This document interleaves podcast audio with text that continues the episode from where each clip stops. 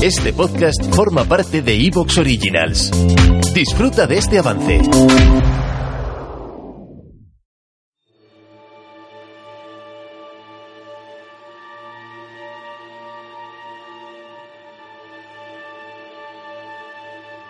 Roma estaba viviendo sus horas más oscuras.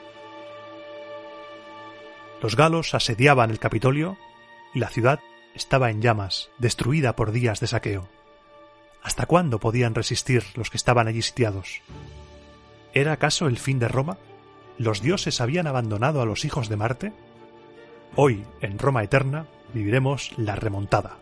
Seremos testigos de la reconquista de la urbe por parte de Marco Furio Camilo, una historia que tiene sus luces y sus sombras y que no todos los autores nos cuentan igual. Lo que sí tenemos claro es que lo que estamos viviendo en estos programas marcará para siempre la mentalidad de los romanos. Los galos serán, hasta que llegue Julio César, el hombre del saco. Así que coge raciones para varios días, porque empezamos.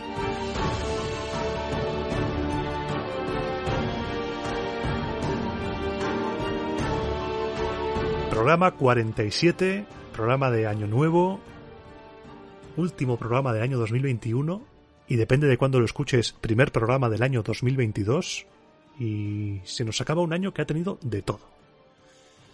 Lo primero, si estás escuchando esto la misma noche vieja, espero que pases una noche increíble y que disfrutes con el programa de hoy. Hoy lo tengo finísimo, finísimo lo tengo. Aparte del contenido del programa, el otro día hice una pregunta, tanto en la comunidad de Evox como en las redes sociales, en Twitter, sobre qué momentos habían sido tus favoritos durante el año 2021 y después comentaremos un poco qué ha sido el año para Roma Eterna y haremos la típica valoración que hacen todos los programas. Roma Eterna no va a ser diferente. Vamos a repasar juntos y a recordar buenos momentos. Pero eso será después, será al final. Lo primero es lo primero. Aquí hemos venido a ver cómo acaba el tema de los galos. Y estoy impaciente por retomar la historia del relato de la historia de Roma. Porque la cosa está, vamos, está interesantísima. Los galos saqueando y destruyendo. Una parte del ejército romano refugiada en Belles, otra vete a saber dónde. Y los galos dirigiéndose a atacar la ciudad de Ardea. Así lo habíamos dejado en el programa anterior dedicado a la historia de Roma, el programa del día 18 de diciembre los galos no sabían que en Ardea se iban a encontrar con el Coco, con Marco Furio Camilo, que aunque no lo decía públicamente, estaba deseando volver a Roma, estaba deseando que Roma estuviera lo peor posible para que se hiciera su figura necesaria y le pidieran de rodillas volver. La llegada de los galos le vino como caída del cielo, se le abrió el cielo y para él eso fue un milagro, fue Oh, Dios mío. Vienen los galos, esta es la mía. Os vais a enterar.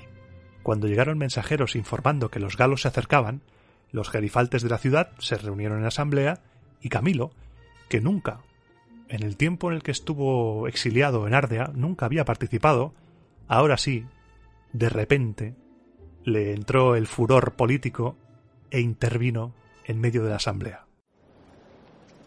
Ardeates, viejos amigos, nuevos conciudadanos míos, además. El peligro que nos acecha ahora obliga a que cada uno de nosotros ayude como pueda. ¿Y cuándo voy a demostraros mi agradecimiento si no es ahora, cuando la guerra acecha? Gracias al arte militar me mantuve en mi patria, invicto en la guerra, y sólo fue durante la paz cuando me expulsó la ingratitud de mis conciudadanos. A vosotros, Ardeates, se os presenta la ocasión de mostrar vuestro agradecimiento al pueblo romano por los servicios tan grandes que siempre os ha prestado, y ya de paso, de lograr una enorme gloria para esta ciudad. Pero tranquilos, tranquilos, os veo muy nerviosos. No tengáis miedo de los galos. Son gentes a las que la naturaleza sí dotó de gran estatura, decisión, son fieros, pero no les dotó de constancia. Por eso, en todos los enfrentamientos, en todos, se muestran más amenazantes que sólidos. Saquean, van por ahí saqueando, y cuando se han hartado de comer y de beber, cuando cae la noche, junto a los arroyos, en cualquier lugar, sin atrincheramientos impuestos de guardia ni centinelas, se tienden por doquier como animales salvajes, y ahora con menos precauciones aún que de costumbre, porque están confiados por las victorias. Y yo os digo desde aquí, Ardeates, que si estáis dispuestos a defender vuestras murallas y no dejar que todo esto pase a ser Galia, durante la primera guardia empuñad las armas, seguidme en masa, pero no a combatir. Si me acompañáis, Ardeates, esta noche saldremos a matar galos. Si no os los entrego agobiados por el sueño para que los degolléis como corderos, acepto que me desterréis y sufra el mismo destino que sufrí en mi patria.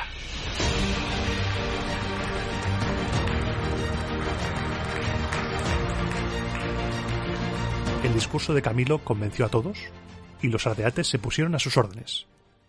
Esa misma noche se reunieron todos en las puertas de la ciudad y salieron en silencio a por los galos.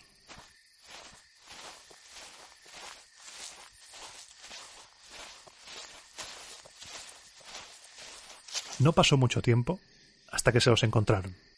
Tal y como había dicho Camilo en su discurso, estaba completamente desprotegido. No había vigilantes, no había nadie patrullando, estaban ahí durmiendo, como si estuvieran de camping. Los ardeates entonces desenvainaron sus espadas y se colaron entre los galos silenciosamente. Y al recibir la señal de Camilo, atacaron.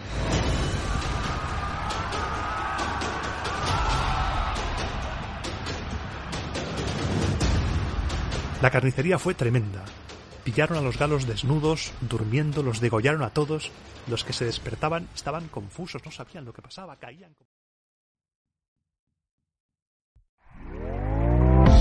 ¿Te está gustando lo que escuchas?